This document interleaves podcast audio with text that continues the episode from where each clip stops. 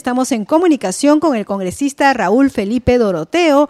Él es vicepresidente de la Comisión Agraria y representante de la bancada de Acción Popular. Congresista, muy buenas noches. Gracias por atender la llamada. Buenas noches, Danita. ¿Cómo estás? Un saludo a todos tus clientes, a José, conductor y para hacer las consultas. Sí, congresista, hoy día se ha oficializado la ley que declara de interés nacional la emergencia alimentaria. Si le puede explicar a nuestros oyentes de todo el país en qué consiste esta ley y de qué manera beneficia a los ciudadanos. Sí, definitivamente esta ley que se está promulgando eh, va a poder beneficiar en realidad a los más necesitados, aquellos comedores, centros que van a poder de alguna manera conseguir y a, paliar la grave situación que estamos viviendo el post el COVID y que ha ido generando pues que la desnutrición vaya en aumento.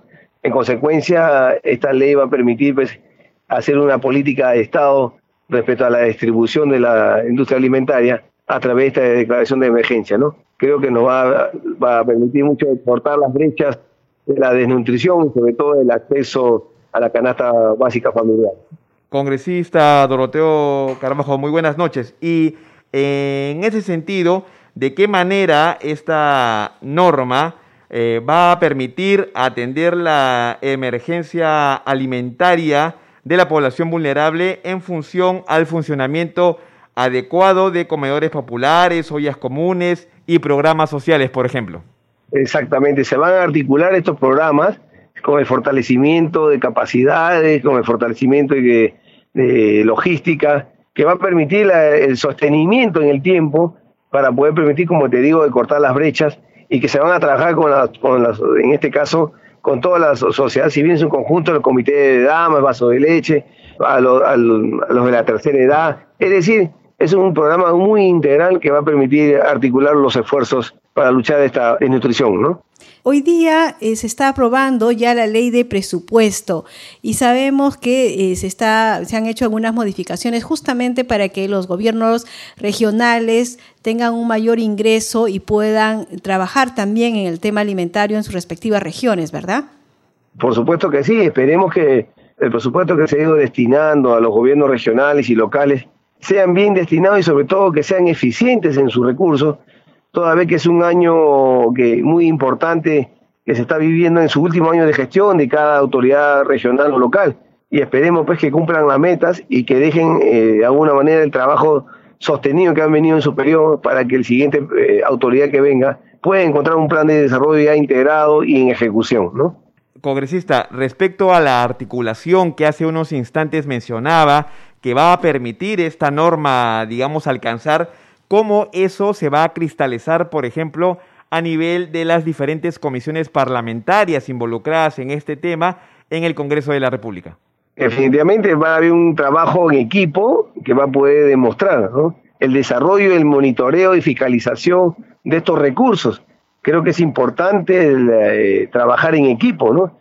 Se ha demostrado definitivamente que, que existe la mejor voluntad desde el Congreso trabajar en equipo con el Ejecutivo, quien es de la parte que va a direccionar los recursos. Yo creo que estamos en, el mejor ánimo, las mejores intenciones de que podamos trabajar de, manera coordinada. ¿no? Sí, congresista, también en la Comisión Agraria, ya en el Pleno, se han dado importantes leyes como la ley del seguro agrario. Se está trabajando en esa línea para fortalecer la reactivación económica en el sector agrario, ¿verdad? Por supuesto que es una, tuve el honor de, presidir también la, de compartir la ceremonia con la presidenta del Congreso, generando pues está promulgando la ley, ¿no? Yo creo que eso va a permitir garantizar eh, la canasta o el agrícola familiar en el sentido de que va a poder asegurar a todos los hermanos agricultores sus cosechas ante una eventualidad de una desgracia natural, de unos sistemas climatológicos y que puedan afectar la cosecha. Creo que eso va a garantizar esta ley eh, de marco general, ya en su procedimiento reglamentario va a permitir, pues de alguna manera, eh, censar a todos los hermanos agricultores y ver cuáles son los puntos vulnerables en el país. Creo que es importante un gran paso que se ha dado este marco normativo para poder nosotros garantizar eh, la agricultura familiar. Además del seguro que se plantea justamente en la norma mencionada por Danixa, que otros elementos se involucra, digamos, para que tengamos claro y de una manera muy, muy explícita cuál es el beneficio de esta norma en beneficio, valga la redundancia, de los agricultores del país? Claro, eh, lo que va a garantizar, es asegurar su cosecha, sus sembríos, de alguna presencia de un fenómeno climatológico que no está, ustedes saben, nosotros, el, Perú, el país eh, ubicado geográficamente, algunas clemencias y que eso va a permitir, pues, este, garantizar su, garantizar sobre todo, asegurar su cosecha y permitir, pues, que no, no uno que no haga, que no afecte a los hermanos agricultores y dos que no afecte el abastecimiento en los principales mercados del país, ¿no? Sí, congresista, ya para ir cerrando la entrevista, queríamos preguntarle, estamos a puertas de la semana de representación. ¿Usted ya tiene la agenda de actividades que va a realizar en su región?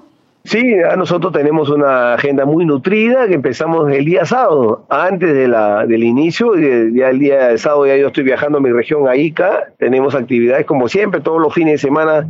Usted sabe que Lima con Ica están relativamente cerca, estamos muy cerca de la capital y y constantemente viajo y así que no, no va a ser ningún impedimento, por lo contrario, ¿no? Este fin de semana ya empiezo sábado y domingo, está en la ciudad de Chincha y de ahí ya tenemos programado hasta el siguiente sábado, que creo que es el 4 o 5 que acaba ya nuestra semana de representación. Muy nutrida, con visita a las organizaciones sociales, a los alcaldes, al rector de la Universidad San Luis Gonzaga, porque tenemos que ya sacar el licenciamiento, tenemos que ir a la Junta de Usuarios, tenemos que ir con los hermanos agricultores a llevarle esta ley que se ha promulgado. Es decir, hay una agenda muy nutrida y que es lo que nosotros estamos haciendo desde el Congreso de la República. Perfecto, congresista. Nosotros estaremos al tanto de las actividades que usted realice en ICA. Muchísimas gracias por atender nuestra llamada. Muy buenas noches. Buenas noches, Danisa. Un saludo a José y a todos. Muchas gracias. Bien, era el congresista Raúl Felipe Doroteo Carbajo. Él es representante de la bancada de Acción Popular y vicepresidente de la Comisión Agraria.